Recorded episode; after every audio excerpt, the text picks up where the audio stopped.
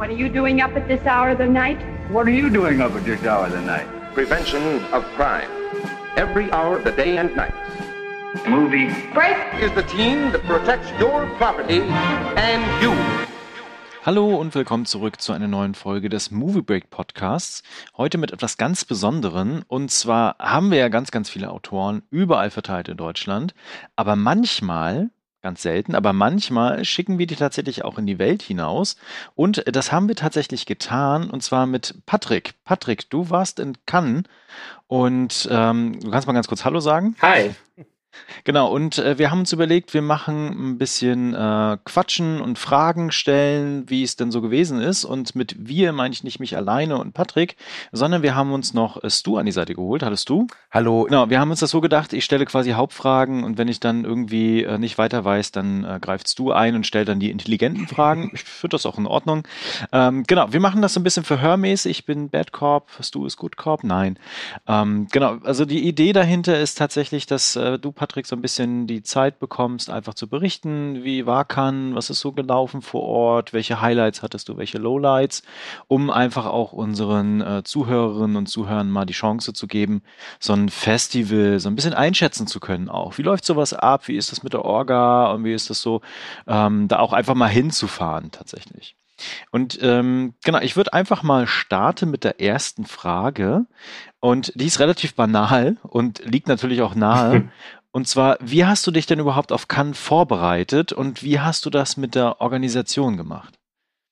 Ja, also ich glaube, ich war dieses Mal, vielleicht auch weil es tatsächlich Cannes war, so gut vorbereitet wie noch nie auf ein Festival, was nicht sagen soll, dass ich super vorbereitet war, weil ich davor noch etwas für die Universität machen musste. Aber ich habe tatsächlich zum ersten Mal, glaube ich, überhaupt die Pressekonferenz gesehen, als die ganzen Filme im Vorfeld angekündigt wurden, weil es ja auch ein besonderer Jahrgang war. Wir hatten im letzten Jahr zum ersten Mal, ich glaube seit 1968, kein Cannes Festival und dementsprechend haben sich da ja auch Filme angestaut, auf die ich dann äh, super gespannt war. Man hat ja von dem großen Jahrgang gesprochen und auf dieser Pressekonferenz wurden, wurde dann auch so eine neue Sektion angekündigt, äh, die Premiere und auch der Wettbewerb war ein bisschen größer als normalerweise. Also 2018 und 2019 gab es in Cannes noch jeweils 21 Filme im richtigen Wettbewerb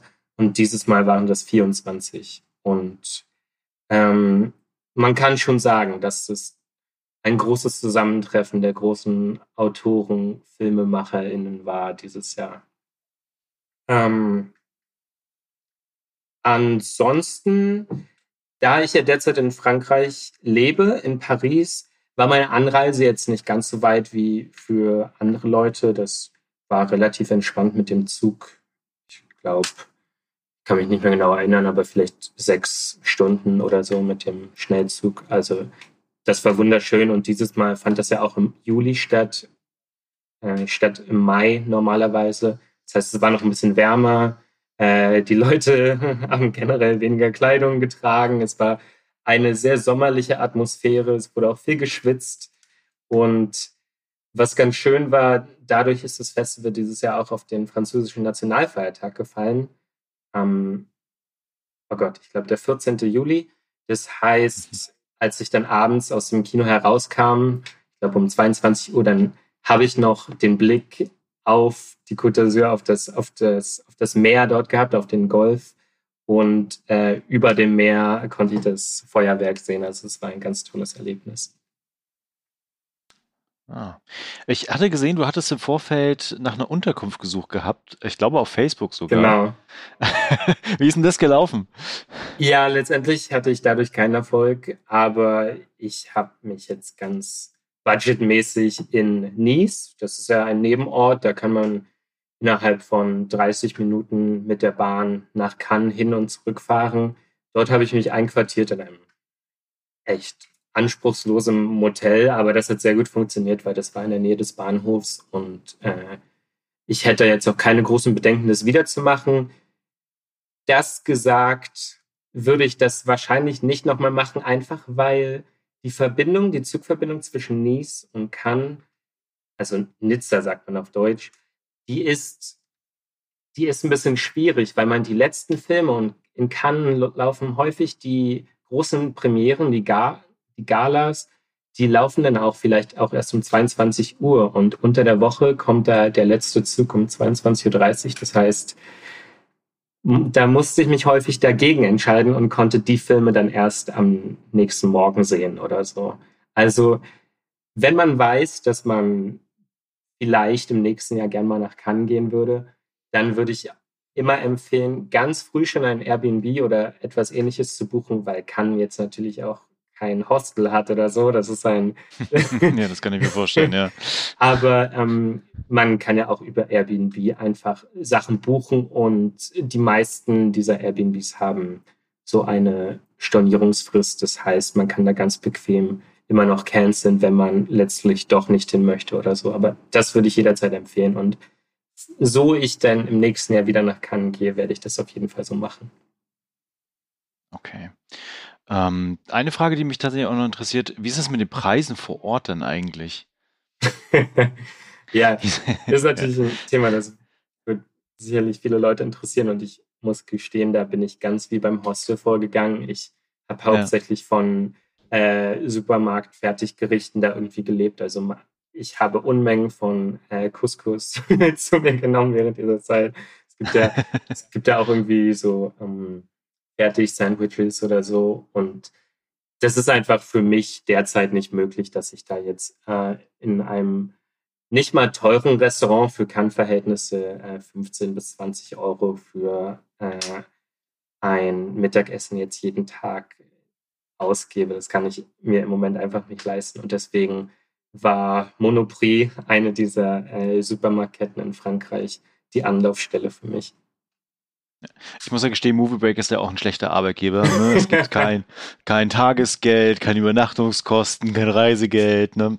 Es gibt Aufmerksamkeit, ja. Thomas. Das ist schon nett. genau, es gibt, gibt jede Menge Aufmerksamkeit und Druck.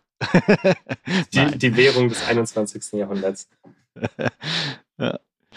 Ähm, Stu, hattest du noch irgendwie eine Frage zu Orga-Vorbereitung? Ähm, ich hätte eine Frage. Äh, Cannes ist ja das größte Filmfestival der Welt und hat mhm. ja auch dementsprechend einen sehr ja, großen Ruf. Und es ist ja, hast du ja schon erzählt, letztes Jahr ausgefallen. Hattest du das Gefühl, dass da vielleicht mehr Andrang war als sonst? Tatsächlich war, war das Gegenteil der Fall. Einfach, weil wir es ja immer noch mit einer Pandemie derzeit zu tun haben. Das bedeutet, dass JournalistInnen aus den USA zum Beispiel also ich glaube, alle, die nicht aus der EU oder zumindest aus Europa kamen, die mussten trotz doppelter ähm, Vaccinierung, also doppelter Impfung, mussten die jeden Tag offenbar ganz unappetitlich, jedenfalls für bestimmte Screenings, in irgendwelche Eimer spucken, damit dort deren Test äh, abgenommen wurde. Also Aha. das ist komisch, weil es gab da offenbar keine, keine Synchronität, es gab da offenbar keine Abstimmung zwischen den jeweiligen Impfpässen der jeweiligen äh, Kontinente oder der jeweiligen Staaten, Länder. Und dadurch ich, der in Frankreich schon doppelt geimpft war vom Festival, was natürlich auch ein großer Segen war, muss ich ehrlich sagen, äh, ich hatte da weniger Probleme, weil ich dann einfach meinen QR-Code in meiner App vorzeigen konnte und dann Einlass hatte. Aber diese ganzen äh, diese ganzen hm, Proze dieses Prozedere hat dafür gesorgt, glaube ich, dass auch generell weniger JournalistInnen vor Ort waren. Und das hat auch manchmal dafür gesorgt, dass bestimmte Screenings gar nicht voll wurden, was man sich ja gar nicht vorstellen kann in Cannes. Das ist normalerweise der Ort, wo man, wo es auch ein Farbsystem gibt der JournalistInnen. Also man bekommt ja dieses Badge natürlich, wenn man dort vor Ort erscheint. Und dann gibt es verschiedene Farben. Ich hatte zum Beispiel Gelb und ich glaube, Gelb ist vielleicht wirklich die unterste Kategorie. Und dann gibt es andere Farben wie Weiß und Pink und Weiß mit einem pinken Punkt und so weiter. Und je, je nachdem, wie man da gerankt ist, kann man sich, konnte man sich zumindest in den vergangenen Jahren höhere Chancen ausmalen, auch wirklich in das Screening reinzukommen, wo man rein möchte. Und dieses Jahr war das alles anders. Es gab weniger Menschen vor Ort, die Bericht erstattet haben. Und dadurch wurden teilweise der Saal äh, Debussy, das ist vielleicht der zweitgrößte Saal im Palais de Festival de Cannes, ist vielleicht, also da wurde manchmal der Oberrang gar nicht erst geöffnet, was ich, ich kann mir nicht vorstellen, dass das in den vergangenen Jahren häufig der Fall gewesen ist. Und deswegen, nee, eher das Gegenteil. Es war eher weniger los und man hat dann sogar ganz abstrus und das, das lässt auch kein gutes Licht auf das Festival scheinen.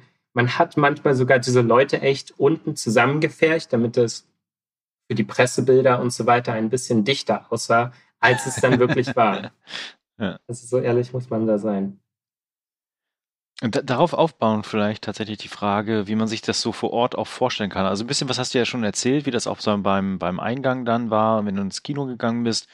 Aber wie war denn das insgesamt mit den äh, Corona-Regularien und wie war so dein Tagesablauf dabei? Ja, also mein Tagesablauf war wirklich, dass ich erstmal diesen Zug aus Nizza, aus Nice nehmen musste, um in Cannes anzukommen, ja. in, in, im frühen Morgen und am in den, während der ersten Tage vor allem, als noch nicht so ersichtlich war, dass es gar nicht so viel Andrang gab und dass man relativ einfach noch in all die Screenings kommen kann, in die man möchte. Da gab es eben dieses neue Ticketsystem, das diesmal online funktioniert hat und prinzipiell sehr demokratisch funktioniert hat, dass man äh, auf der First Come, First Serve Basis ähm, seine Tickets um 7 Uhr am Morgen buchen kann. Aber dieses Ticketsystem hat die ersten beiden Tage gar nicht so funktioniert und dann gingen die Tickets wirklich erst vielleicht um 8 Uhr online, aber in dieser Zeit musste ich natürlich schon mit dem Zug nach Cannes fahren und dann war das Internet da vielleicht nicht so gut und dann war man ganz panisch, dass man die Tickets dann doch nicht mehr bekommt und so weiter. Dann ja. wurden Freunde angeschrieben, ob die vielleicht das Ticket für einen buchen können. Wenn man dann erstmal in Cannes war und glücklicherweise die Tickets hatte, die man meistens haben wollte, dann war das wirklich so, dass ich mich vornehmlich am und im Palais aufgehalten habe. Das ist so wirklich das Zentrum wie, wie, wie, der Ber hm, wie bei der Berlinale neben dem Berlinale Palast, wo dann dieses Pressezentrum ist. Und da muss man sagen, Berlinale ganz nett und ganz schön. Man bekommt gratis Kaffee, man bekommt vielleicht noch einen Apfel oder so, der dann irgendwie mal da rumliegt. Und in Cannes ist das schon noch mal eine Nummer größer. Es gibt da drei Presseterrassen, wo man hingehen kann. Es, es gibt äh, es gibt eine Bar, die ist äh, bis 24 Uhr offen. Also wenn man da weniger seriös an die Sache rangeht, könnte man sich da auch äh, jeden Tag ein bisschen an dieser Bar abschießen, würde ich denken. Und es ist einfach wunderschön, wenn man auf dieser Terrasse ist und man hat den Ausblick von der einen Terrasse auf den roten Teppich, von der anderen Terrasse auf die Stadt an sich und auf den Hafen dort. Und bei diesem Wetter war das einfach äh, wirklich ein kleiner Genuss, sich das anzusehen. Und wirklich, ich habe dort die meiste Zeit verbracht, würde ich denken. Und äh, bin jetzt leider auch nicht dazu gekommen, irgendwie mir mehr von der Stadt anzusehen. Aber was Corona noch angeht, das war ja auch in deiner Frage, das ist wirklich, ich, mhm. ich glaube, mehr habe ich dazu nicht zu sagen, als ich vorhin gesagt habe. Ich hatte diesen Pass durch die französische App, da ich ja nun mal gerade in Frankreich lebe. Und das hat alles problemlos funktioniert. Also Masken tragen natürlich, das ist gerade, äh, das lässt sich gerade nicht irgendwie verhindern oder so. Aber ähm, ich glaube, das ist schon okay, wenn man mal zwei Stunden im Kino sitzt mit einer Maske. Da ist noch niemand davon irgendwie beeinträchtigt worden oder so. Also es war tatsächlich anders wie hier. Hier ist es ja, dass du am Sitz dann abnehmen kannst. Die ganze Zeit mit Maske dann. Genau, dort war es wirklich, sobald man reingegangen ist, war es mit Maske. Aber es gab natürlich, sagen wir, es gab diese Kaffeebars und so und man kann natürlich den Kaffee nicht mit einer Maske trinken. Also da, also es, ja, es war nicht immer so super konsistent und nicht so super mh, hm, durchgriffig, wie man sich das vorstellt, aber äh, größtenteils wurde da schon sehr viel Wert drauf gelegt. Ähm, Stu, hast du da noch eine Frage? Ähm, nee, also von meiner Seite könnten wir endlich mal zum Wesentlichen kommen, nämlich die Filme. Gut. Genau, dann steige ich da mal direkt ein. Also ihr habt es schon gesagt, kann mit das größte oder das größte? Das Das größte, größte, würde ich ne? schon, zumindest das prestigeträchtigste, würde ich sagen. Ne? Und äh, wir haben ja auch ein paar Kritiken von dir. Du warst ja auch fleißig die Tage, hast ja auch einiges angestellt, unter anderem ja auch den neuen Wes Anderson-Film. Mhm. Und äh, da mal vielleicht direkt die Frage rein, was waren denn in ähm, deine Top-Film-Filme quasi, die du jetzt die Tage gesehen hast? Also heute geht noch online eine Top-Liste bei uns auf Movie Break. Der Podcast geht ja leider ein bisschen später online. Ähm, was heißt leider? Aber der Jungweg ist im Urlaub, das sei ich ihm auch gegönnt. Deswegen wird er ein bisschen später kommen, der Podcast. Aber bis dahin könnt ihr dann ja auf Movie Break oder habt ihr wahrscheinlich schon gelesen, dann die Top-Liste. Genau, aber vielleicht kannst du ein bisschen was erzählen, was so deine fünf Filme sind, die du auf jeden Fall auch allen empfehlen würdest, wenn sie denn bei uns Sterblichen irgendwann mal ankommen. Ja, also mein, mein Favorit war wahrscheinlich ein alter Bekannter in Cannes. Das war der neue Film von Apichatpong Virasetakul, der Thailänder, der ja mit Uncle Boonmi, ich glaube, das war 2010, ich bin mir gerade nicht ganz sicher, die Goldene Palme gewonnen hat. Und in seinem neuen Film Memoria, da hat er erstmals auf Englisch gedreht, obwohl das nur die halbe Wahrheit ist, weil der halbe Film eigentlich auch auf Spanisch stattfindet. Also äh, Tilda Swinton spricht dort auch immer wieder mal Spanisch, was eine schöne Erfahrung war. Und ja, es geht da um die von Tilda Swinton gespielte Frau, die in Kolumbien ist, äh, mit ihrer Schwester auch. Und die hört irgendwann dort so einen Knall. Aber irgendwie hörte niemand anders. Und, man fragt sich die ganze Zeit, was passiert da eigentlich? Und äh, Vera Setakur, das sollte man wissen, das ist ein, das ist nicht nur ein Filmemacher, der, der hatte auch, sagen wir, äh, Ausstellungen im Tate Modern in äh, äh, London zum Beispiel. Und seine Filme sind eher so Meditationen und die sind sehr langsam, also die gehören äh, mit Fug und Recht zum Slow Cinema. Und es geht da, die, dieser Film baut ganz langsam auf und dieser Knall, der durchbricht diese, diese Trägheit immer wieder und er erweckt einen immer wieder.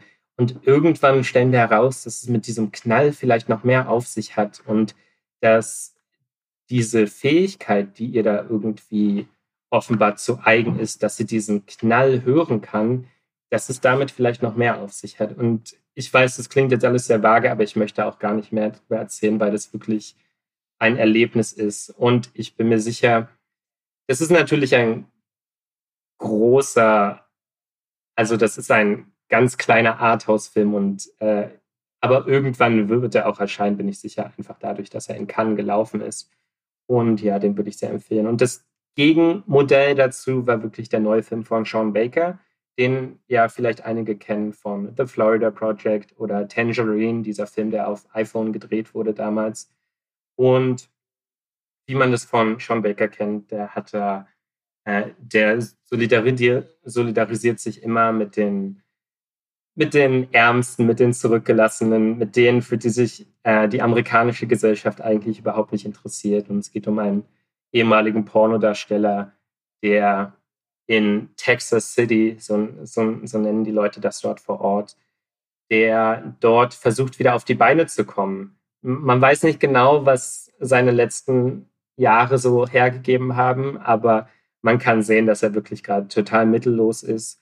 Und er schafft da einen sehr, sehr interessanten Spagat, Sean Baker, insofern, dass er diesen Protagonisten hat, der total charismatisch daherkommt und ganz schnell das Publikum für sich einnimmt, aber andererseits auch von Beginn an durchscheinen lässt, dass er diese, diese, diese Umwelt, diese, dieses Umfeld von ihm dort, seine Ex-Frau, also er kehrt dort zu seiner Ex-Frau zurück und man merkt eigentlich ganz schnell, dass er das eigentlich nur wieder ausnutzen möchte, um ganz schnell wieder dort wegzukommen von diesem Moloch vielleicht, wie er das sehen würde. Und das ist hervorragend inszeniert. Man, man kann da wirklich sehen, dass Sean Baker vielleicht so Anleihen von Robert Altman oder so hat, wenn es gerade um diese Zooms und so angeht. Und es ist ganz wunderbar auf Film gedreht. Also auch die Form kommt da, die, die spiegelt ein bisschen das Thema, würde ich sagen. Ähm, und, ist, und wenn ich ja. gerade ein bisschen zu viel rede, dann könnt ihr mir das sagen, dann kann ich mich auch ein bisschen kürzer Ich fassen. versuche gerade meinen. Neid im Zaun zu halten, weil Red Genau. Rocket ist ähm, ähm, der Film, auf den ich mich wirklich so am meisten Ja. freue, weil ich halt ein großer Sean Baker-Fan bin. Deswegen bin ich gerade ein bisschen ruhig und verkneife mir meinen Ich hasse dich. genau, das wollte ich tatsächlich auch gerade sagen, weil äh, gerade The Florida Project, das ist ja, glaube ich, so mit das bekannteste von ihm jetzt in letzter Zeit. Ja, und er war halt auch war wunderschön fotografiert, ne? Und hat halt Genau. auch wirklich einen krassen Impact. Und wenn das hier genauso ist, dann, puh, dann freue ich mich schon sehr, sehr drauf. Ja, und es ist auch wieder schön, dass er da eigentlich äh, mit dem Casting schon wieder was Besonderes angestellt hat, weil der, der ähm, Simon Rex. Hauptdarsteller, Simon Rex, genau, den kennt man jetzt nicht aus äh, besonders hochkarätigen Filmen vielleicht, sondern also das ist ja jemand, der durch diese Scary Movie Filme, glaube ich, äh, besonders im Fokus war, wenn ich mich gerade nicht täusche. Und Ja. allein durch dieses Casting wird da also mit der Persona auch ein bisschen gespielt, würde ich sagen. Und ähm, das ist auch ein Film, da werde ich in den nächsten Tagen noch äh, eine Kritik schreiben, einfach weil der Film einen so großen Eindruck auf mich hinterlassen hat. Was bei Sam Rex ja auch noch ganz interessant ist, um hier ein bisschen klug zu scheißen, ist, dass er ja bevor er hier mit Scary Movie 3 und wie sie nicht alle heißen, hat er ja wirklich sein Geld verdient ähm, als äh, Pornoschauspieler. Der war ja wirklich im Gay-Porno aktiv, obwohl er selbst, glaube ich, heterosexuell ist. Okay, das ist natürlich jetzt noch ein ganz neuer Layer, den ich, Ja. also da habe ich mich offenbar noch gar nicht genug damit informiert, äh, darüber informiert. Äh, gut zu wissen, gut zu wissen. Frag mich da nicht, ist woher ich das natürlich- weiß. und da ist es natürlich dann eine sehr naheliegende äh, Besetzung. Hm. Es wurde auch bei der Pressekonferenz gefragt, ob, wenn man dadurch auch mal, also ich möchte gerade so viel sagen, auch wenn manche das als Spoiler sehen werden, keine Ahnung.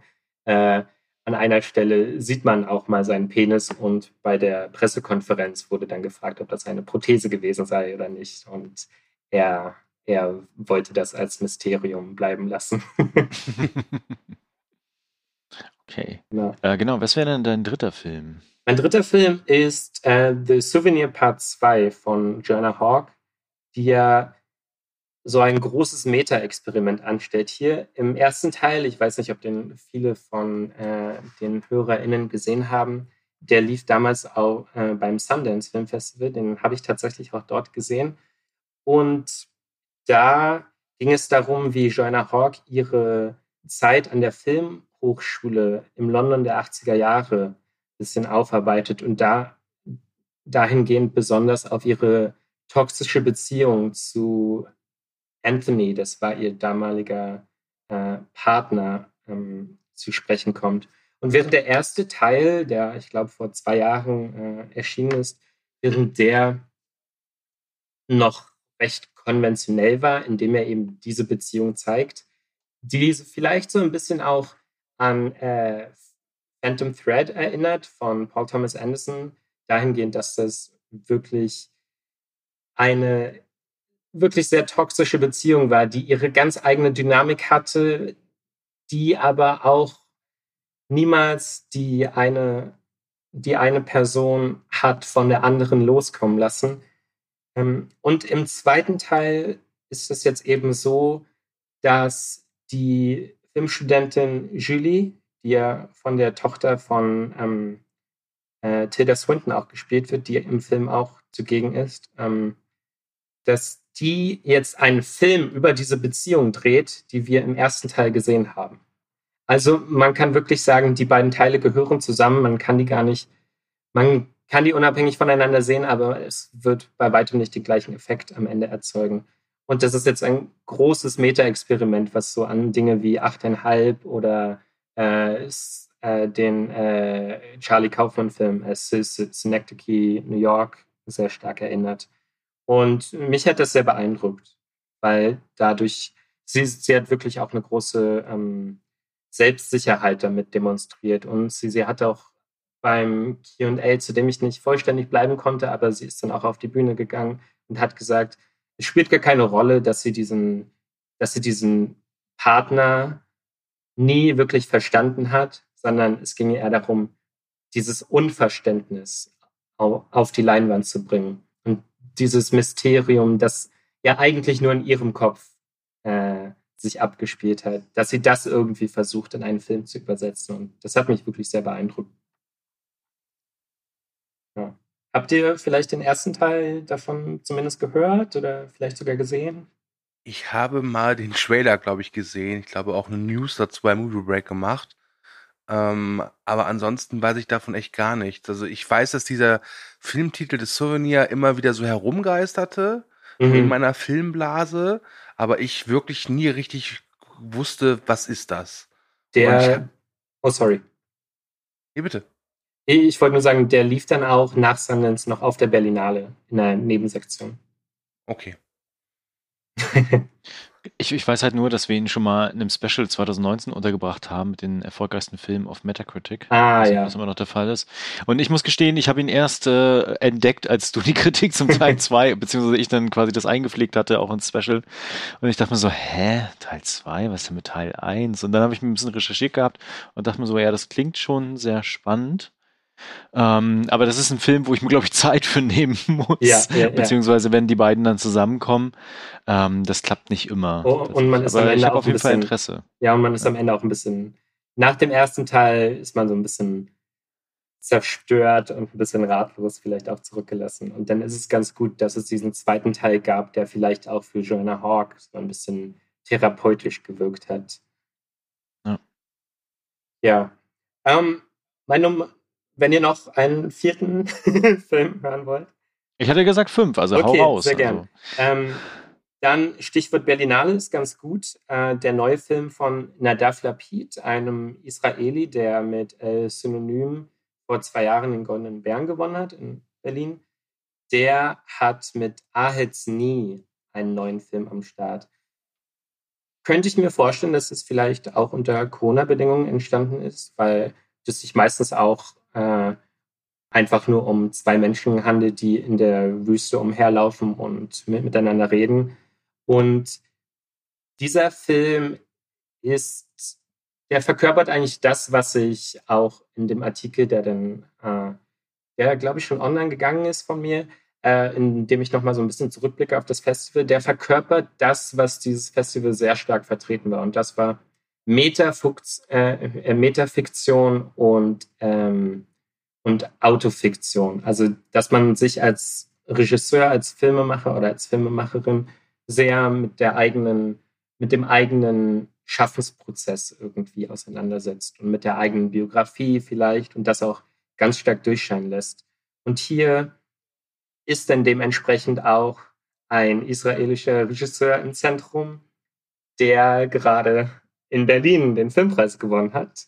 Und der wird von der israelischen Regierung, äh, vom Kulturministerium in so eine ländliche Wüstenregion eingeladen, um dort, um dort ein Screening mit anschließenden QA, äh, um dem beizuwohnen.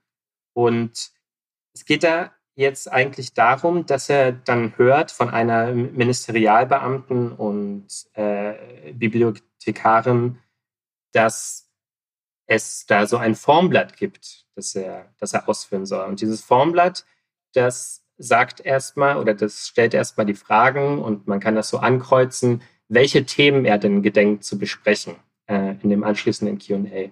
Und äh, er ist da ganz entzürnt und er ähm, lässt sich darüber aus, dass dieses Land immer mehr verkommt in, seinen, in seiner äh, Zensur und dass äh, Intellektualis äh, äh, Intellektualismus, dass das gar keine äh, Intellektualität, dass es gar keine, dass das immer weniger eine Rolle spielt und dass es alles eher so äh, Beamte sind und Beamtinnen sind, die, die sich gar nicht mehr für die Kunst interessieren, die von der gar nichts mehr wissen wollen und die einfach ähm, das alles eher so managen wollen, den Kulturbetrieb. Und die, dieser Film ist ganz wunderbar, weil erstens diese Wut, die da in ihm zu äh, pulsieren scheint, dass das auch von der Kamera sehr toll eingefangen wird und dass die Kamera eigentlich ständig um ihn kreist, was man auch so als Nabelschau interpretieren könnte, aber was viel mehr ist eigentlich. Und am Ende des Films, er über weite Strecken er erscheint er wirklich sehr von oben herab und sehr, ähm, fällt gerade das Wort nicht ein, aber im Englischen sagt man condescending, dass er, dass er wirklich ähm, auf, mit Verachtung eigentlich auf diesen ganzen Kulturbetrieb blickt. Aber am Ende gibt es auch so eine Kulmination und in der er sich dann ganz zerbrechlich zeigt und ganz, ähm, ganz betroffen davon. Und mir schien das ein sehr e-, ehrliches Porträt eines, eines Künstlers zu sein. Vielleicht hier mal die Frage, weil du hattest ja gesagt, es sind nur zwei Protagonistinnen. Mhm. Und äh, wie stelle ich mir das dann vor? Also wenn die da die ganze Zeit durch die Wüste geistern, dann hangeln die sich quasi von Dialog zu Dialog oder ist das mehr Monolog und sie reagiert nur und wie steht sie in Beziehung zu ihm? Das würde mich nochmal interessieren, um so den Film nochmal fassen zu können. Ah, ja, ja. Also er kommt da eben per Helikopter, wird er eingeflogen in diese, in dieses 3000, äh, in diese 3000 äh, Menschen Gemeinde und wird von ihr eben als Funktionärin des äh, Ministeriums empfangen. Sie, sie kümmert sich darum, dass er da seine, seine Unterkunft geregelt hat. Und man merkt ganz früh, dass sie da auch vielleicht ein anderes Interesse an ihm verfolgt, weil es ist wirklich, also Lapid hätte wahrscheinlich keine charmantere Person als sie äh, casten können. Und sie, sie himmelt ihn im Prinzip die ganze Zeit an. Sie ist auch furchtbar jung, da, also gemessen daran, was für eine hohe Position sie da inne hat. Und man merkt von Anfang an, da ist so ein Ungleichgewicht, weil er als mhm. mit 50er ähm, da schon einen ganz anderen Habitus an den Tag legt und eine ganz andere Selbstsicherheit. Und sie ähm, schmiegt sich fast so an ihn, aber er lässt das auch gar nicht wirklich zu. Und es wird jetzt aber keine problematische Beziehung da aufgebaut oder so. Das bleibt alles sehr im Wagen. Und dieses Gespräch passiert eigentlich, während sein Film gezeigt wird. Also wir, se ah, okay. wir sehen auch andere Menschen dort, aber mhm. das nimmt jetzt nicht den, äh, den Fokus der Geschichte ein, sondern wir verlassen eigentlich äh, den Screening Room, äh, den äh, Screening Room, weil dann auch gesagt wird, ja, sie, sie, sie hat den Film auch schon dreimal gesehen oder so und er hat den Film natürlich inszeniert und das ist jetzt für die beiden vielleicht auch schwer, ertrag, schwer erträglich, das sich nochmal zu geben. Und also in der Zwischenzeit, während sein Film läuft, ähm, laufen sie da eigentlich durch die Wüste hin und her und reden besonders über, über das, was aktuell in Israel und deren Rechtsruck äh, möglich ist und so weiter und was nicht und was da eigentlich die Grenzen sind. Und ja, das ist, das ist wirklich, das klingt jetzt vielleicht ähm, ein bisschen trocken, aber das ist auch wunderbar wirklich von der Kamera eingefangen und man hat nie das Gefühl, dass da irgendwas stagniert, sondern da ist immer Bewegung und Dynamik und. Die irgendwie die Wut äh, reflektiert und das, ja. Zum Thema Trocken spielt ja auch in der Wüste. ähm, genau, dann vielleicht noch deinen fünften Film. Genau. Und ich muss nur ganz kurz sagen, bevor ich auf den zu sprechen komme, meine Nummer 6 wäre der Goldene Palmgewinner gewesen von äh, Julia Ducournau, Titan, die ja vor, vor ein paar Jahren diesen äh, Durchbruch hatte mit Graf, der im, in, international als Raw bekannt wurde, über eine ähm, junge Frau, die allmählich äh, kannibalistische Züge bekommt und dann wird es so ein Body Horror und so weiter. Den werde ich jetzt leider nicht erwähnen können, aber der, der war auch ganz großartig. Ich, ich wollte nur mal, damit wir über den goldenen Palm, äh, über die goldenen Palmgewinner kurz mal gesprochen haben.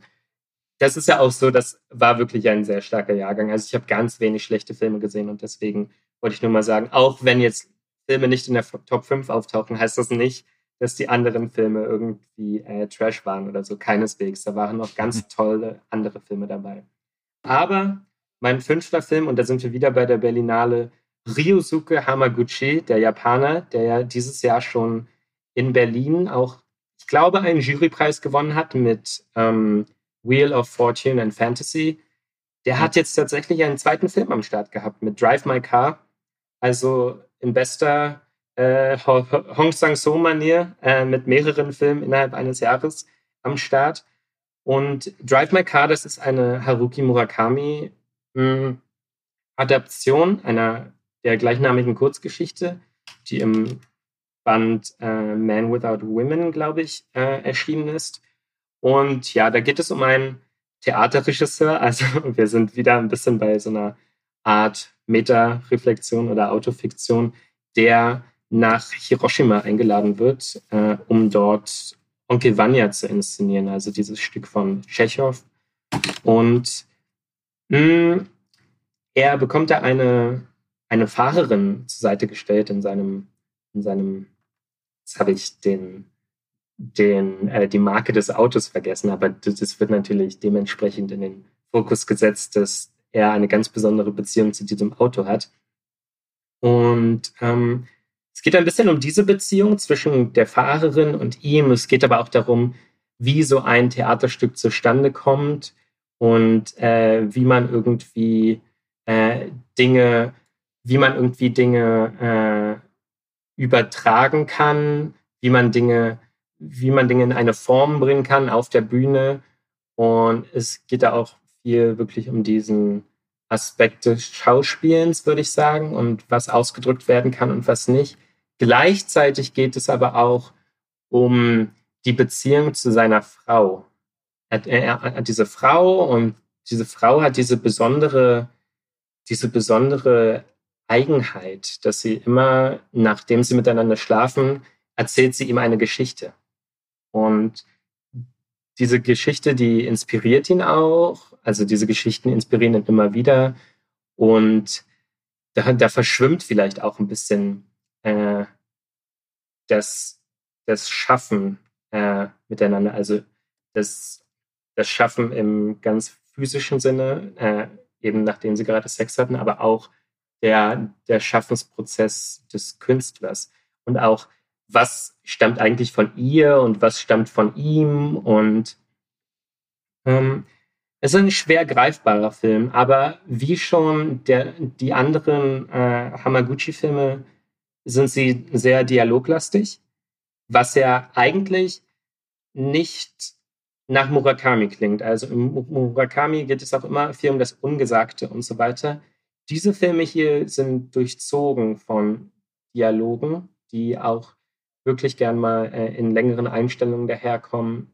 Aber trotzdem hat es Hamaguchi hier sehr gut geschafft, diese, diese ganzen Mysterien, die, die bei Murakami immer wieder anklingen, wie er die so irgendwie einbettet in die große Geschichte und das ganz kunstvoll irgendwie und verschachtelt zu einem großen und Ganzen äh, verwebt. Ähm, Bei dem Film muss man sich ja scheinbar auch tatsächlich Zeit nehmen. Ne? Der geht ja auch drei Stunden, wenn ich es gerade sehe. Der verlangt Sitzfleisch, ja, definitiv. Ja. Aber ähm, ich habe mich da tatsächlich nicht gelangweilt während des Films, aber der Film hat auch so gewisse Zäsuren. Also mhm. da passiert etwas nach vielleicht der Hälfte des Films oder nach einer Stunde, womit man jetzt nicht gerechnet hat. Und dadurch entsteht so eine ganz neue Dynamik. Und ich finde auch ganz schön, der Film gibt so, es gibt da diese eine Schauspielerin, die gecastet wird, die ist ähm, taub, äh, die ist äh, taub. Also die ähm, sorry, die ist stumm. Also sie kann immer noch hören, aber sie ist, äh, sie kann sich nicht äh, verbal artikulieren, sondern nur durch Zeichensprache und so weiter. Und die wird dann eben, ja. die, die wird dann eben gecastet und dann äh, verbringt man auch echt mal bei einem Abendessen, bei einer ganz wunderbaren Szene, äh, Szene verbringt man Zeit damit und äh, mh, mm, setzt sich auch mal ein bisschen damit auseinander, was das eigentlich bedeutet und so. Also es ist auch ein furchtbar warmherziger Film. Und ich würde sagen, ich fand den Berlinale-Vertreter ein wenig stärker, äh, aber ich würde den uneingeschränkt empfehlen. Jetzt muss ich mal kurz hier reingerätschen. Jetzt hast du ja äh, eigentlich sechs, deine Top sechs Filme vorgestellt. Ähm, ich bin bei den meisten sehr, sehr neidisch. Ähm, und du hast ja auch schon gesagt, dass dieser Jahrgang echt stark war. Aber jetzt mal Hand aufs Herz. Was war denn so der schlechteste Film, den du in Cannes gesehen hast? Komm, hau raus. Also, da würde ich eigentlich gerne ein Trio nennen. Und oh, sehr gut. Weil dieses Trio lässt sich wunderbar unter dem Aspekt Altherrenfilme äh, subsumieren. Jetzt bin ich gespannt. Also wir haben hier den neuen Film von Bruno Dumont, France, mit ähm, Lea Seydoux in der Hauptrolle, die ja auch ein geplagtes Festival hatte. Also sie war ja eigentlich als großer Star angekündigt und Lea Seydoux, das weiß man ja, die bringt dann diese Star Power auf so ein Festival und einen gewissen Glamour auch. Und da kam dann innerhalb weniger Tage die Nachricht, ähm, die das Festival ereilt hat. Und Lea Seydoux war immerhin mit vier Filmen vertreten dieses Jahr. Also so ein bisschen die, die französische Franz Rogowski vielleicht, wenn man das so mit der Berlinale Präsenz vergleicht. Dann kam die Nachricht, Lea Seydoux äh, hat sich mit Corona infiziert. Äh, was noch ein bisschen, also wir wissen alle, die, die Impfung, die, ähm, die schützt uns nicht vollkommen, aber Lea Seydoux, die ist natürlich doppelt geimpft und Trotzdem hat sie sich infiziert und dann war natürlich ein großer Star dieses Festivals weg. Ähm, das wollte ich nur mal kurz am Rande erwähnen. Und äh, Lea Seydoux ist eben in diesem Bruno Dumont-Film, was so eine, ich weiß gar nicht, was sie da bezwecken will tatsächlich. Das ist so eine komische Medienkritik im Sinne von, hey, wenn man in den Medien arbeitet, dann verändert das den Blick auf die Welt und man instrumentalisiert vielleicht die Leute um sich herum und es hat niemals wirklich einen authentischen Moment, sondern kümmert sich immer darum, wie Dinge geframed werden durch die Kamera und so weiter. Und ich weiß nicht wirklich, wen Bruno, äh, Bruno Dumont damit noch hinterm Ofen vorlocken möchte, wirklich. Also, das ist schon, schon ein bekanntes Thema, ja. Das klingt super altbacken und ja. äh, das hat sich tatsächlich auch sehr gezogen. Ähm, dann haben wir noch äh, Nanni Moretti, einen früheren äh, Goldenen Palmengewinner, ähm, mit äh, Three Floors.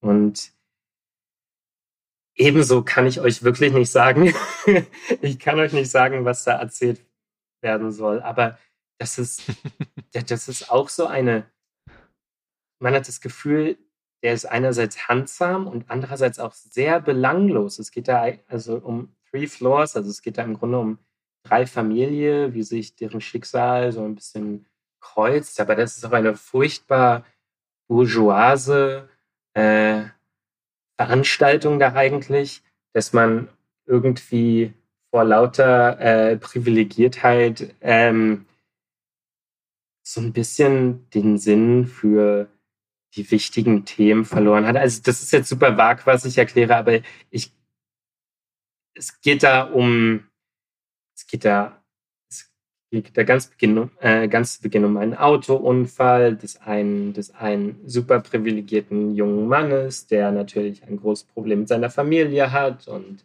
wenn das doch nur alles anders gewesen, gewesen wäre, dann wäre er da auch nicht alkoholisiert Auto gefahren. Und das sind alles so Dinge, von denen man schon tausendmal gehört hat und bei dem man jetzt auch nicht weiß, ob man die jetzt unbedingt nochmal hören muss. Also ich habe nicht das Gefühl, mhm. dass Nani Moretti da noch irgendetwas Neues hinzufügen kann, aber man weiß natürlich, das sind dann diese alten Haudegen, die sehr gut mit der Festivalleitung äh, um äh, Thierry äh, äh, Fremont, dass die da alle sehr gut befreundet sind einfach und man kann sich das eigentlich nur dadurch erklären, dass die da irgendwie äh, noch eingeladen werden. Und ähnliches lässt sich eigentlich auch zu äh, François Ozon ähm, sagen, zu, sein, zu seinem neuen Film äh, Tout äh, c'est bien passé, also alles ist gut gegangen.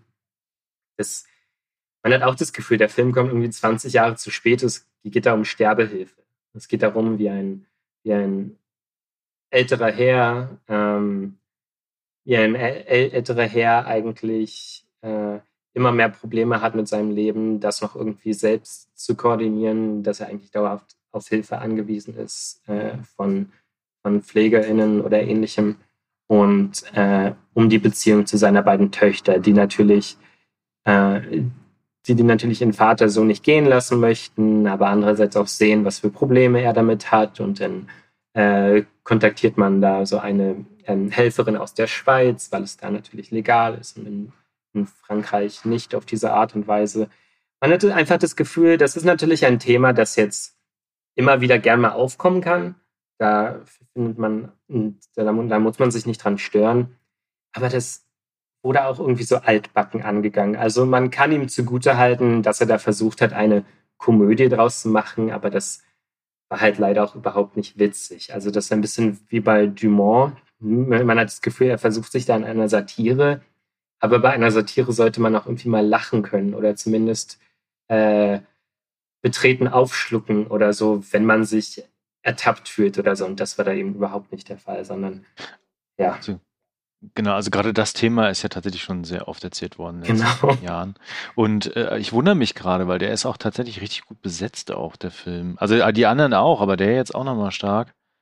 Tatsächlich, Ach so, auch wenn wenn mir gerade die Namen nicht in den Kopf kommen, aber ja, der war gut besetzt. Das, äh, daran kann ich mich noch erinnern, aber puh, ich, ich kann da wirklich kein gutes Haar dran lassen. Und man sollte Mhm. natürlich vielleicht auch noch in dem Zusammenhang einfach mal ganz kurz, und ich habe den Film nicht gesehen, also ähm, nimmt alles, was ich sage, nicht äh, zu, äh, zu ernst, aber man kann sich ja einfach mal den Kritikerinnen-Spiegel ansehen und sehen, was eigentlich bei Sean Pence äh, Last Flag äh, passiert ist, der einen vollkommen unterirdischen, äh, eine unterirdische Bewertung bekommen hat. Und man weiß, dass äh, der Turnierdirektor äh, mit dem sehr gut befreundet ist. Und das scheint mir, auch wenn ich den Film nicht gesehen habe, das scheint mir gemessen an diesen wirklich desaströsen Pressestimmen, die der Film geerntet hat, das scheint mir auch nur dadurch zu begründen zu sein. Und natürlich dadurch, dass jemand wie Sean Penn, wie, wie andere große Leute natürlich auch auf dem roten Teppich außerordentlich gut aussehen. Das, das fand ich interessant die Tage, als du mir geschrieben hast, so von wegen, muss ich unbedingt Flag Day von Sean Penn Ach, machen? Flag Day, ja, der, sorry. Ja. Der wird hier gerade auseinandergenommen. Ich würde hab ich dann gesagt, ja, lass ihn doch einfach sein, ist doch okay. Und das war wohl die richtige Entscheidung auch. Ja, denke ich habe dir geschrieben, lass ihn reingehen, er muss leiden. Und auch der ist wieder äh, ziemlich gut besetzt, muss ich gestehen. Ne? Also Catherine Winnick zum Beispiel von Vikings, ne? Sean Penn spielt da selber mit, Josh Brolin. Mhm. Das ist schon, das zieht sich so ein bisschen durch, die Filme da auch. Ne? Aber was ich halt interessant finde, ist äh, jetzt bei deiner Flop 3, nenne ich es mal, ähm, diese ganzen bekannten Filmemacher, Filmemacherinnen und dann gewinnt halt den Hauptpreis äh, eine junge französische Regisseurin, die erst ihren zweiten Spielfilm abliefert. Mhm. Ja, genau. Das finde Ja, ich dann doch ganz schön, ohne den Film jetzt gesehen zu haben. Ja, ja, und viel, vielleicht sollte man in dem Zusammenhang noch sagen, dass ja die Jury dieses Jahr von ähm, Spike Lee angeführt wurde. Und Ja, der bei der Verleihung auch gleich mal einen richtigen Hammer abgelassen hat. genau, der hat gleich bei der äh, Preisverleihung äh, den Gewinner der Golden Palme schon äh, ganz früh äh, ausgeplappert, was natürlich den ganzen Spannungsbogen der Veranstaltung ad absurdum geführt hat. zerstört. Ja, genau. Aber ich glaube, man kann das vielleicht auch ein bisschen ähm, dadurch begründet sehen, dass eben äh, Julia Ducournau gewonnen hat mit Titan, dass das eben auch von Spike Lee ähm, letztendlich entschieden wurde. Es gi- gibt ja da immer wieder Spekulierungen drüber, äh, Spekulationen darüber, wie genau das jetzt innerhalb der Jury vonstatten geht. Also ähm, hat da jeder eine Stimme und der Jurypräsident oder die Präsidentin vielleicht zwei oder hat der Jurypräsident, die Präsidentin, haben die das letzte Wort und können sich über alle hin hinwegsetzen. Hm, Manchmal gab es ja auch ähm, einhellige Entscheidungen, dass wirklich alle der gleichen Meinung waren. Und ähm, das ist immer so ein bisschen intransparent, was ja, es muss ja auch nicht alles transparent sein, also das würde ich jetzt auch gar nicht fordern. Aber das ist natürlich, das nährt jetzt die Spekulation. Ähm, war das jetzt Spike Lee, der letztendlich entschieden hat, dass sie den Preis gewinnt, was natürlich bei ihm, was man ihm ja auch durchaus zutrauen könnte, weil ja Spike Lee jetzt auch eher ein gemäßigtes Enfant terrible ist vielleicht. Ja, diese Diskussion mit äh, wie viel Macht, sage ich mal, hat der Jurypräsident, Präsidentin, hast du ja eigentlich äh, gefühlt alle fünf Jahre in Cannes. Ich weiß noch, ich glaube 2003, 2004, als Oldboy gewonnen hat und Mhm. äh, Quentin Tarantino in der Jury äh, saß als Chef, da wurde ja auch gemutmaßt, dass Oldboy nur gewonnen hat wegen Tarantino. Ne, das hast du eigentlich immer. Und ich finde es eigentlich auch ganz okay. Ich finde jetzt nicht, dass sie da irgendwie offenlegen müssen, äh, wie das Prozedere läuft. Und ich meine, Spike Lee, ich glaube, der hat eine gute Wahl getroffen. Ich habe, wie gesagt, ich habe den Film nicht gesehen, aber was ich so bislang gelesen habe, übrigens, ich empfehle hiermit die Kritik von Patrick zu Titan. Ähm, Danke. Das klingt wirklich unglaublich interessant. Und alleine die ersten Trailer, die halt rausgekommen sind, äh, machen mich halt neugieriger als äh, ja, was ich, der neue Wes Anderson-Film. Nichts gegen Wes Anderson, aber äh, interessiert mich halt einfach persönlich nicht so sehr. Ja, genau. Und man muss wirklich sagen, der Film ist eine Wucht, gerade was Audiovisualität angeht. Also sie, sie hantiert da ja mit gar keinem großen Budget. Ich glaube, das Budget ist so auf 5 Millionen taxiert oder so. Und was sie da rausholt, ist außerordentlich, wirklich. Also auch wenn er jetzt nicht in meinen Top 5 war, das ist ein vollkommen verdienter äh, Gewinner dieser Veranstaltung. Also ich könnte damit wirklich kaum zufriedener sein. Ich finde es halt so beachtlich, weil ihr erster Film, dieser Raw, der wurde halt in Deutschland, glaube ich, der kam nicht mal in die Kinos, der wurde direkt äh, direct to DVD vermarktet. Eine und, Schande. Und fristete dann hier so ein Dasein als äh, ja als Horrorfilm, als Kannibalenschocker und der hat ja halt wirklich auch unangenehme Szenen, ne? Ähm, aber es ja. ist halt ein sehr smarter Film, wie ich finde. Und das ist halt so, äh, ja, das nenne ich mal einen großen Sprung auf der Karriereleiter, weil wenn du nur Raw kennst oder du gehst in die Bibliothek oder Bibliotheken gibt's nicht mehr, aber Kinder, damals gab es Bibliotheken, wenn ihr nicht wisst, was das war, fragt eure Eltern. Ähm, und hast dann Raw stehen sehen in, in einem Wust von anderen Direct-to-DVD-Horrorkloppern, wie was ich, Cannibal Inferno 2000 oder so. Und dann ist fünf Jahre später gewinnt diese Regisseurin in Cannes die Goldene Palme. Das ist schon krass. Ja, und äh, man darf jetzt auch gespannt sein, weil sie ja diesen Deal mit äh, Neon hat. Also Neon ist dieser Vertrieb, die ja schon äh, Parasite und äh, Portrait de la jeune fille en feu, also Porträt einer jungen Frau in Flammen, in die USA gebracht haben. Also gerade mit Parasite dann natürlich einen Mega-Erfolg äh, erzielt haben. Also der ist ja auch wirklich an den Kinokassen in den USA eingeschlagen wie eine Bombe. Und mhm. wenn dadurch, dass sie sich jetzt diesen Gewinnerfilm auch äh, in die USA geholt haben, bin ich mal gespannt, ob das zusammen mit der Goldenen Palme ihr auch jetzt so noch größere Türen öffnet und ob sie jetzt äh, auch mal die Chance bekommt, vielleicht ein noch größeres Budget zur Verfügung gestellt zu bekommen, um vielleicht diese Vision, die sie ja zweifellos hat, vielleicht noch äh, auf einem größeren Level äh, umsetzen zu können. Ja. Ich stelle mir gerade vor, Disney steht schon bereit und klingelt. nee, weil ich glaube, bei Neon ist die gut aufgehoben. Also diese Dreifaltigkeit oder heilige Dreifaltigkeit des amerikanischen US-Independent-Betriebs ist halt Annapurna, A24 und Neon. Ne? Mhm. Ja. Machen eigentlich in der Regel, machen die alle immer recht gutes Zeug, ja. Von deiner Top Ten Liste interessiert mich aktuell noch mit am meisten auch The Worst Person in the World. Da musst du jetzt nichts zu sagen. Ich habe den halt im Vorfeld mir den Trailer schon mal angeguckt, ein bisschen was gelesen gehabt. Der klingt sehr, sehr interessant. Da bin ich auch gespannt drauf. Würde ich vielleicht nur ja, ganz kurz, also das ist der neue Film von Joachim Trier und ähm, ist übrigens auch für alle, die sich immer mal gewundert haben, ich glaube, das ist ein entfernter Verwandter, vielleicht so ein Cousin dritten Grades oder so von Lars von Trier.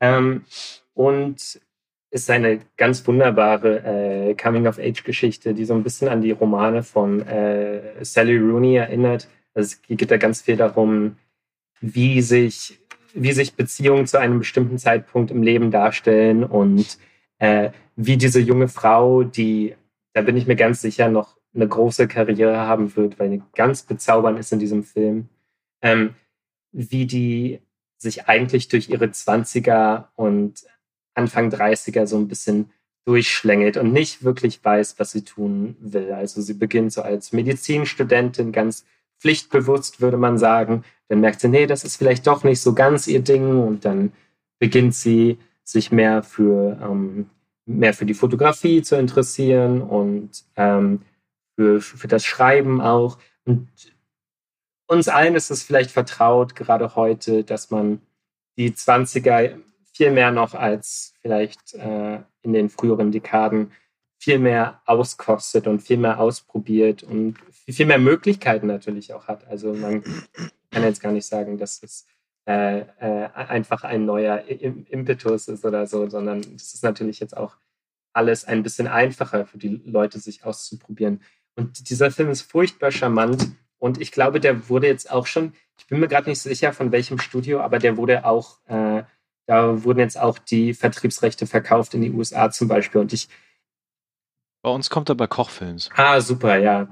Da ist er natürlich auch super aufgehoben. Und ich glaube eben, das einzige Problem, das er international haben dürfte, ist eben, dass es äh, norwegisch ist. Ne? Also, hm. das ist jetzt gerade für ein englischsprachiges Publikum immer schwer zumutbar aus äh, unerfindlichen Gründen, das, sich das mal anzusehen, weil die Geschichte wirklich, wenn das auf Englisch äh, so inszeniert worden wäre, dann wäre das ein super Sommerfilm und der würde auch einschlagen wie eine Bombe. Und ich hoffe, dass er das trotzdem tut. Also ich kann ihn wirklich auch nur empfehlen. Er ist zuckersüß. Okay. Ja, vielen Dank erstmal. Da hast du ganz, ganz viel empfohlen. Äh, wir müssen halt tatsächlich noch warten bei vielen Filmen. Also ein paar hatte ich ja gerade gesagt, beziehungsweise Kochfilms hat ein paar sich geschnappt. Andere haben sich auch, glaube ich, welche geschnappt und dann werden die so peu à peu mal im Kino erscheinen. Mhm. Oder im schlimmsten Fall leider im Heimkino. Das kann tatsächlich auch passieren. Ähm, aber das wird halt erst in den nächsten Monaten so sein. Deswegen purer Neid. ja, hier nochmal gesagt. Darf ich in diesem ähm, Zusammenhang noch eine Sache sagen? Ja. Ich habe nämlich auch in meinem Rückblick auf das Festival eben diese Gegenüberstellung erwähnt, dass es sehr schade ist. Also ich, der gerade in Frankreich lebt, ich könnte jetzt ins Kino gehen, ich könnte mir Titan ansehen, ich könnte mir Annette ansehen, ich könnte mir Benedetta ansehen von. Du machst äh, dich gerade nicht beliebter. Hauser ja, ja, genau, ja, ja, es wird gerade schlimmer. Was ich damit nur ausdrücken möchte, kann wird hier in Frankreich so als ähm, ähm, Startrampe benutzt, um, um dem Film erstmal die Aufmerksamkeit zu verschaffen, um die dann im Kino abzuernten, ja, wenn man das so mhm. ganz ökonomisch sehen möchte. Und das passiert leider mit der Berlinale überhaupt nicht. Also bei, bei der Berlinale und wenn man sich auch selbst große Filme wie Systemsprenger, ja, der kam dann, der, also die Berlinale ist ja immer im Frühjahr, im Februar oder März vielleicht, der kam dann im September oder so im gleichen Jahr. Ja, das dauert immer eine und, Weile, ja. Und das ist natürlich schade, weil diese ganze, also das hat funktioniert bei diesem Film, aber das funktioniert nicht immer. Und die, die, die Chance wäre natürlich viel größer, wenn man dieses Festival gerade hatte, dass man das dann auch nutzt, um die Kinobegeisterung im eigenen Land irgendwie auch so ein bisschen zu nähren. Und das, das finde ich einfach sehr schade im direkten Vergleich, wenn ich sehe, welche Filme ich mir gerade jetzt schon ansehen könnte hier in Frankreich. Und ja, das finde ich ein bisschen schade. Ich hätte äh, noch zwei Fragen zu zwei bestimmten Filmen. Einen hast du gerade eben erwähnt, nämlich äh, Benedetta. Das ist ja nicht irgendein Film, es ist ja der neue Film von Paul Verhoeven. Ähm, wahrscheinlich einer der bekanntesten und berüchtigsten Regisseure aus Niederlanden, ähm, der ja wirklich eine Karriere hat, die beispiellos ist. Angefangen in seiner Heimat, dann hat er sehr clevere Blockbuster gedreht, unter anderem halt Total Recall und Basic Instinct. Dann hatte er echt ein paar harte Flops und jetzt hat er, glaube ich, vor ein paar Jahren den, wie ich finde, grandiosen L gemacht. Und jetzt kam halt Benedetta und das ist ja ein, so wird es immer so kurz, so grob beschrieben, dieser Film, ein lesbisches Nonnendrama. Und wenn mhm. ich höre lesbisches Nonnendrama, inszeniert von Paul Verhoeven, dann denke ich mir nur so, oh. und was ich interessant fand, der Film hatte so ein, fand ich, so einen gewissen Bass nach seiner Premiere. Aber so zwei, drei Tage später hatte ich das Gefühl, redet keiner mehr über den Film.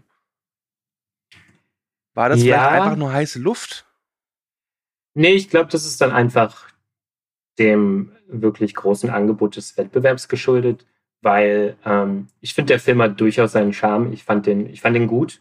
Mhm. Ich, äh, der, der schwankt halt sehr zwischen, äh, zwischen wirklich trashigem Pulp und dann immer wieder so einer, so einer inszenatorischen Klasse, so würde ich das sagen, ja, weil Auverhöfen, der weiß natürlich, wie er Szenen inszenieren muss und so weiter. Der ist aber tatsächlich immer mal wieder sehr, sehr offensiv, offensichtlich.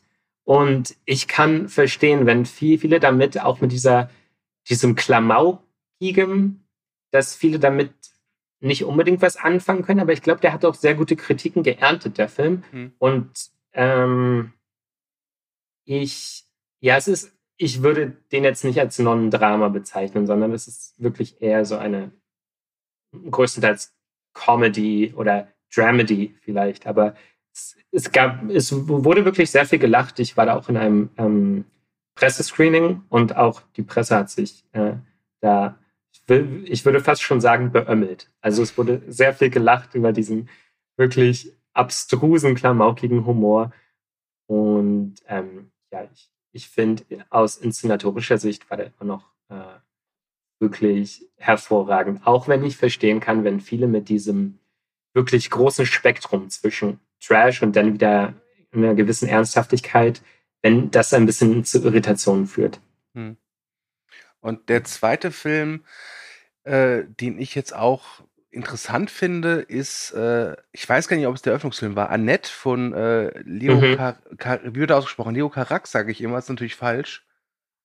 Ich bin mir da auch gerade nicht sicher, ehrlich gesagt. Ich, ich, ich, nenne ihn auch mal so ganz deutsch äh, Leos Carax, aber ich ja. weiß nicht, genau. Okay, weil, ähm, also hat natürlich zum einen halt ähm, Marion Cotillard, Simon Helberg und Adam Driver in den Hauptrollen. Äh, ich habe aber jetzt vor kurzer Zeit erst Edgar Wrights Dokumentation über die Sparks Brothers gesehen. Mhm. Und fand das sehr interessant. Und dann habe ich halt in Erfahrung gebracht, dass die halt den Film mit komponiert haben Mhm. Und obwohl ich jetzt wirklich alles andere als ein Musical-Fan bin, äh, dachte ich mir, warte mal, wenn die die Musik machen und der Regisseur von Holy Motors das inszeniert, könnte das ja eventuell ein Musical sein, äh, das mir auch zusagt. Und da war es ähnlich wie bei Benedetta. Der Film hatte seine Premiere, es wurde so ein, zwei Tage über ihn geredet und dann war es still. Ja, aber ich glaube, der hat ja jetzt auch den Regie Regiepreis gewonnen, oder? Mhm. Oh, das weiß ich gerade gar nicht. Wenn ich mich gerade nicht irre, ich glaube, der hat den. Äh, ich frage mal kurz meinen gewonnen. Assistenten. Thomas, kannst du bitte mal kurz nachgucken, ob, ob der Film was gewonnen hat? Ich, ich äh, ja, ich gucke. Genau. Und ich hatte so meine Probleme mit dem Film und das sage ich als großer Leos Carax-Fan. Also, mhm. ich habe, äh, ich muss gestehen, ich habe auch erst zwei Filme von ihm gesehen, aber ja, das ist ja auch, glaube ich, erst sein fünfter oder sechster Film gewesen jetzt. Annette. Und äh, die, die, die Liebenden von Pont Neuf und ähm, Holy Motors habe ich wirklich als Meisterwerke gesehen. Und ich konnte mit diesem Film jetzt nicht so viel anfangen. Der, ähm, vielleicht liegt das auch so ein bisschen an der, äh, an der, ähm, an den Sparks Brothers, weil das, man kann sich das jetzt eher so als Anti-Musical vorstellen. Ja, das, also für mich hatte das jetzt nicht, also der hat jetzt nicht durch seine Musikalität gelebt sondern mhm. ähm, oh, ich habe gedacht, da wollte jemand was sagen. Okay, also ähm, und der Film setzt ja so hervorragend ein. Also ich glaube, man kann sich auch auf YouTube jetzt schon ansehen, das erste Stück des Films, also so wie der Film einsetzt, ähm, da bekommt man schon richtig Lust auf den Film. Und das ist auch von Anfang an so sehr stilbewusst. Man hat wieder wie bei Holy Motors auch so Leos Carax in einem Cameo ähm, am Anfang des Films, wie er da so als Produzent hinter der Glasscheibe sitzt und sich anhört, was, was seine äh, MusikerInnen da so veranstalten. Und dann gehen sie zusammen auf die Straße, was ja immer auch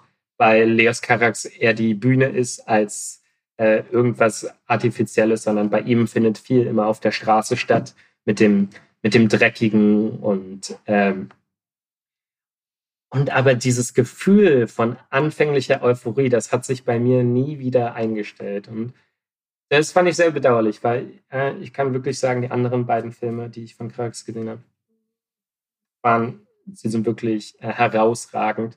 Und hier ist es eben so, da steckte dann auch so ein bisschen, was für mich als ganz altbackene Medienkritik am Ende so ein bisschen daherkam. Und wir haben so Adam Driver als ein bisschen teilweise Verkörperung von Toxic Masculinity und auch so ein Künstler, der, der das, das eigene Leben vielleicht zu sehr auf die Bühne bringt und dann beides miteinander vermischt. Also das, was auf der Bühne stattfinden sollte und was in seinem Leben passiert. Und ich fand den Film eigentlich erstaunlicherweise belanglos und ich hätte nie gedacht, dass ich sowas von einem Leos Carax-Film jemals sagen würde. Und ähm, man kann natürlich noch die Inszenierung irgendwie so ein bisschen äh, hervorheben. Andererseits sind da auch ganz komische Szenen drin, also wie sie so auf so einer Felseninsel sind, nachdem sie irgendwie ähm, auf einem Schiff gereist sind und dann taucht so ein Sturm auf. Und das sieht wirklich nach allerbilligstem CGI aus und ich verstehe das einfach nicht. Also ich habe das Gefühl, er ist, er ist sich bewusst, dass das gerade sehr trashy aussieht und das soll so aussehen. Aber für mich hat sich daraus, also ich konnte damit überhaupt nichts anfangen. Ich wusste nicht, warum, was das sollte, ehrlich gesagt. Also den kann auch, ich jetzt. Vielleicht auch so ein, äh, ich nenne es mal Meta-Kommentar. Du hast ja gesagt, dass dieses war so dieser thematische rote Faden des Festivals. Sicherlich, sicherlich, ja. Äh, nur, ich fand das jetzt nicht so effektiv wie bei den anderen Filmen, die ich hm. genannt habe. Und ich wusste jetzt nicht, ob Leos Carax dazu noch so einen neuen Kommentar irgendwie schafft oder so. Ist auch, ja, ich könnte euch jetzt mehr über den Plot erzählen, aber das möchte ich gar nicht, weil das ist was ganz Spezielles, was da passiert. Auch, also sie, sie bekommen da so ein Baby zusammen, also der, der Pro Protagonist äh, Henry McHenry, der von Adam Driver gespielt wird, und seine Frau von Frau Marion Cotillard, deren äh, deren Rollennamen ich gerade vergessen habe. Sie, sie, sie bekommen dann so ein Baby gemeinsam, aber irgendwas ist komisch mit dem Baby und ähm, mehr, mehr, möchte ich dazu gar nicht sagen, aber da ist auch so ein kleines Element von Horror vielleicht drin. Was ich aber noch sagen möchte zum Schluss ist, dass äh, Simon Helberg ist für mich der MVP des Films. Also der, wenn immer er, in, wann immer er in einer Szene ist, dann äh, nimmt er diese Szene auch komplett für sich ein und das war mir eine große Freude, ihn zu sehen. Das freut mich auch, weil äh, die meisten kennen ihn wahrscheinlich nur aus dieser, wie ich finde, katastrophal schlechten Sitcom Big Bang Theory. Aber ich fand ihn in seinen Spielfilmauftritten auch immer sehr gut wie in äh, Serious Man oder Florence Foster Jenkins. Definitiv, Deswegen ja. Freut es mich, dass der jetzt anscheinend auch so langsam aber sicher sich im Kino so eine neue Heimat aufbaut. Ich hoffe es, ich kann es nur hoffen. Anmerkung der Redaktion, er hat den Regiepreis bekommen. Okay, sehr gut, Dankeschön. okay. Ja, dann würde ich mal langsam mal einen Schlussstrich drunter ziehen. Du hast jetzt noch die Gelegenheit, einmal über dein absolutes Highlight zu sprechen, egal wie das aussah, ob das der beste Kaffee der Welt war oder ein Kinobesuch und über etwas, was du völlig vergessen möchtest, was in den Tagen passieren, äh, passiert ist. Und äh, dann würde ich mal Tschüss sagen wollen. Genau. Puh. Ähm, was kann ich da jetzt noch sagen? Vielleicht, ähm, ich wünsche mir fürs nächste Festival, fürs nächste Cannes, wo ich hoffentlich nochmal landen werde, dass ich einfach mehr zum Schlafen komme. Und vielleicht sollte ich noch anmerken, weil das ist wirklich, glaube ich, interessant für alle HörerInnen, dass es natürlich für für mich in meiner Position als Redakteur für Movie Break natürlich gewisse Vorteile nicht gab, die es für andere gab. Also für andere äh, ähm, JournalistInnen. Dass man, das ist nicht das coole Bändchen, ja, ich verstehe schon. Aber ähm, es geht noch nicht mal um das Bändchen jetzt an sich oder das Badge, sondern es geht auch darum, dass, sagen wir, Leute von IndieWire, ja, die bekommen dann diese, diese ganzen Filme, die ich dort zum ersten Mal sehe, die haben die schon vor Wochen als Screener bekommen. Und dann kann natürlich die Kritik direkt online gehen, wenn der Film gerade mhm. seine Premiere feiert. Und ich stehe da mit vier Stunden Schlaf und versuche jetzt noch irgendwie eine Kritik zu schreiben. Und man kann dann natürlich auch sich ausrechnen, dass die Qualität vielleicht nicht die erreicht, die sie unter normalen Umständen erreichen würde. Das ist natürlich ein bisschen schade, dass es so eine Priorisierung gibt. Es ist auch verständlich, weil man möchte natürlich, ähm, also es ist gewisserweise verständlich, dass man gewisse, ähm, gewisse Outlets vielleicht, mit denen man vielleicht auch sympathisiert und mit denen man vielleicht sogar eine Art Partnerschaft oder hat oder ähnliches, dass man die irgendwie, ähm, die auch in eine gewisse Position rücken möchte, dass man da ähm, eine äh, qualitativ hochwertige Berichterstattung bekommt.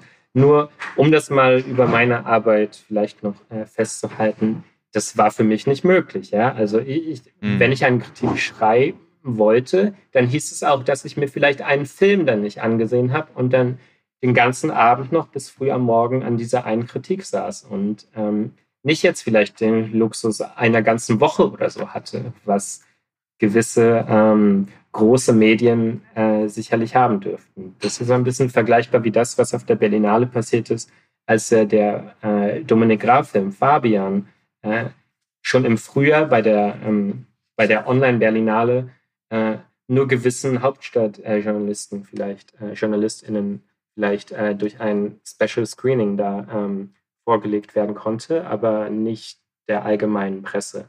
Deswegen, das wollte ich nur mal sagen, um das ein bisschen in eine Perspektive zu rücken. Ähm, ich hoffe einfach, dass ich beim nächsten kann. Ich werde nicht in so eine Position kommen, aber vielleicht kann ich mir das noch ein bisschen besser auswählen, welche Filme ich sehe, um ein bisschen besser zu schlafen und ein, noch das ein bisschen besser genießen zu können, weil das war auch wirklich, das klingt natürlich alles großartig. Man ist unter Palmen, man ist an der Côte d'Azur, man, äh, die Sonne scheint, es ist Sommer. Ähm, gleichzeitig hat man vier Stunden Schlaf in, in, den Knochen und man hetzt eigentlich von einem äh, Screening zum nächsten, um auch ja nichts zu verpassen. Also das vielleicht noch so als Einblick in das, was ich hatte. Und ich bin aber super dankbar für die Chance, das gemacht zu haben und ähm, möchte mich da auch gerne bei äh, Movie Break bedanken, dass ich diese Chance hatte. Und ich kann schon mal vorausschicken, dass wir uns aller Voraussicht nach auch aus Venedig wieder hören werden in diesem Jahr. Weil da ist die Akkreditierung schon äh, geschehen. Und jetzt geht es nur noch darum, dass ich mir da eine Bleibe suche und ein Bahnticket suche. Sehr cool. Er macht sich wirklich nicht beliebter, oder? Das ist schlimm. ja, danke dir auf jeden Fall für deinen Einsatz, äh, für deine äh, relativ äh, schlaflosen Nächte und für die ganzen Kritiken, die du auch beigesteuert hast. Und du hattest ja schon gesagt, du willst ja noch zumindest so ein, zwei, genau. hast du noch im Blick, wo du noch was beisteuern willst dann. Und da freue ich mich schon sehr drauf. Weil für uns natürlich als Filmseite insgesamt als Team ist es natürlich großartig, weil wir da einfach Kritiken abgreifen können, die sonst erst viel, viel später einfach bei uns kommen. Genau.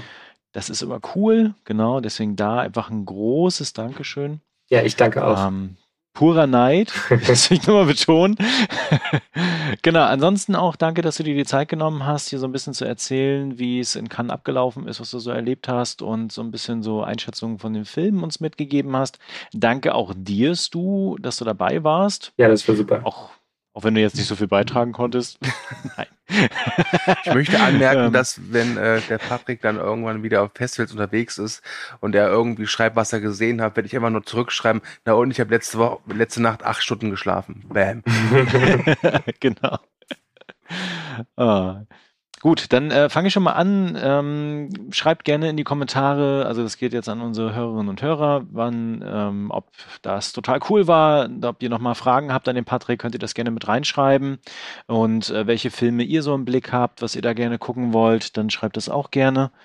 Und ansonsten liked uns, teilt uns, verbreitet die Kunde. Und ich sage schon mal Tschüss und übergebe ans Du, damit dann Patrick das letzte Wort hat. Ja, ich sage auch Tschüss und erinnere euch noch einmal dran, Movie Break findet ihr bei Facebook, Instagram und Twitter.